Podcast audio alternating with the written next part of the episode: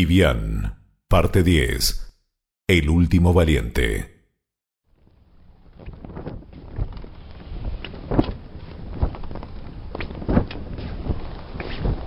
Como les relatara en el capítulo anterior, la situación que el almirante tenía enfrente lo cubrió de sombra. Los hombres de Kibián, que habían estado de rehenes en la bodega de la Santiago de Palos, se habían fugado y el resto se había suicidado. Este episodio le inspiró a Colón serios temores por los hombres que estaban en la villa Santa María de Belén, sobre todo por la vida de su hermano Bartolomé, que estaba a cargo. Le encargó al contramaestre Antón Donato la tarea de reclutar a que algún valiente de la tripulación imitara a los hombres de Kibián, que habían desafiado la violencia de las olas, pero solo obtuvo silencio y cabezas bajas, hasta que una voz surgió entre los hombres. Era la de Pedro de Ledesma, primer marinero de la Vizcaína. Contramaestre Donato, dígale al almirante que yo iré. No tengo miedo a las olas ni al mar. Soy marinero en la carabela La Vizcaína. Me llamo Pedro de Ledesma. Dígame, ¿qué es lo que quiere que haga? El contramaestre Donato le comunicó el plan del almirante a Pedro de Ledesma. El mismo consistía básicamente en que como sea llegara hasta donde la villa y contacte a Bartolomé Colón y a el sevillano. Para eso ordenó llevarlo con una chalupa hasta donde rompen las olas, es decir, hasta la barrera coralina. Desde allí iría nadando hasta la orilla. Pedro de Ledesma partió hacia un destino desconocido. Los hombres de la Santiago de Palos vitoreaban y saludaban a los gritos, dando esperanza a su infortunio. Cuando se acercaron al punto máximo, donde rompen las olas, se quitó la camisa, dejando ver sus músculos de bronce, y mirando a los hombres que lo acompañaban les dijo, Muchachos, espérenme aquí. La providencia sabe los momentos que he compartido con muchos de ustedes. Somos marinos y estamos expuestos a lo peor. Además, nos apasiona la aventura. El marinero Pedro de Ledesma se arrojó a las peligrosas aguas. Sus compañeros pensaron que moriría ahogado, pero el valor demostrado por Bartolomé Colón, Diego Méndez, el capitán Bartolomé Fiesco, entre tantos otros españoles, y ahora por Pedro de Ledesma, era algo verdaderamente portentoso nadando y al mismo tiempo dejándose llevar por la corriente, consiguió esquivar los escollos coralinos y braceando llegó a la orilla. Luego de descansar unos minutos, se puso de pie y emprendió una veloz carrera hacia el refugio defensivo que Bartolomé Colón había construido en la playa. Diego, Diego, mira quién viene ahí. ¿Es una ilusión por este calor o, o es Pedro de Ledesma? Gonzalo, ¿qué estás diciendo? ¿A dónde? A ver, sí, es verdad, es Pedro. Yo saldré a su encuentro. Tú, tú ve a avisar al adelantado y al sevillano. Los marineros de la gallega, Gonzalo García y Diego Cabezudo, divisan a Pedro de Ledesma, quien estaba agotado, pero con una sonrisa en su rostro. Ellos informan de su llegada a la villa y rápidamente se acercan Bartolomé Colón y luego el héroe del cuarto viaje, Diego Méndez. Pedro, qué alegría verte. ¿Pero por qué estás aquí? ¿Qué ha pasado con mi hermano y sus hombres?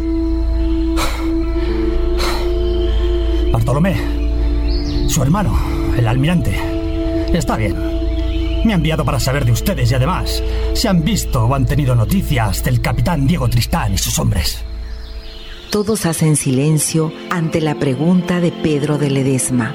Abriéndose paso entre los hombres, el oficial Juan de Noya, mirándolo, le dice, Pedro, qué gusto verte. Dame un abrazo. ¿No están enterados del destino del capitán Diego Tristán y nuestros amigos? Yo fui el único que salió con vida del ataque que recibimos de parte de los hombres de Kibián.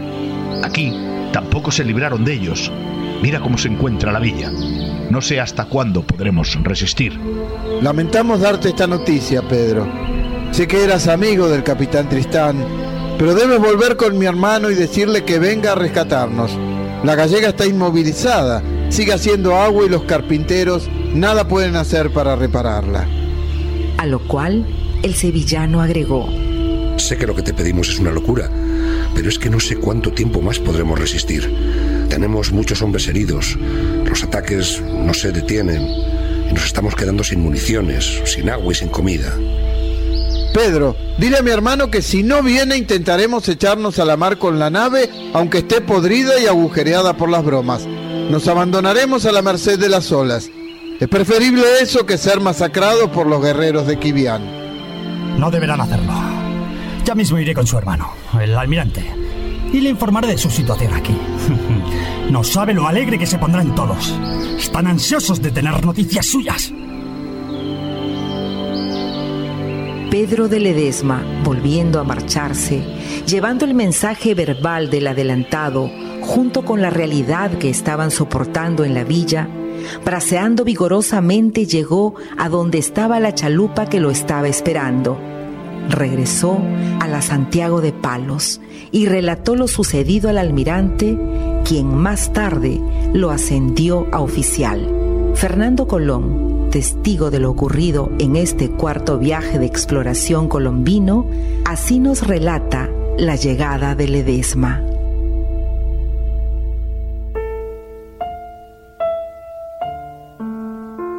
Con inmensa alegría vimos regresar con vida al marinero Pedro de Ledesma Podía observar en su rostro el agotamiento por haber braceado fuertemente en las peligrosas corrientes marinas y por su desenfrenada lucha por ir a la villa y volver hasta donde lo esperaba la chalupa, que lo acercó lo más que pudo.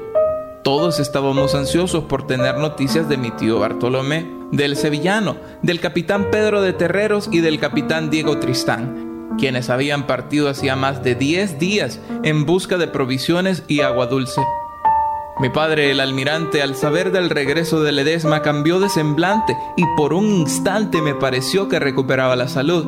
Al enterarse del estado de la villa, de los feroces ataques del cacique Quibián, de que mi tío Bartolomé estaba herido y del fallecimiento del capitán Tristán, hizo que mi padre se deprimiera. Vi cómo lloraba de dolor, de impotencia. Lo escuché decir, ¿hasta cuándo debo de manchar mis manos con sangre inocente?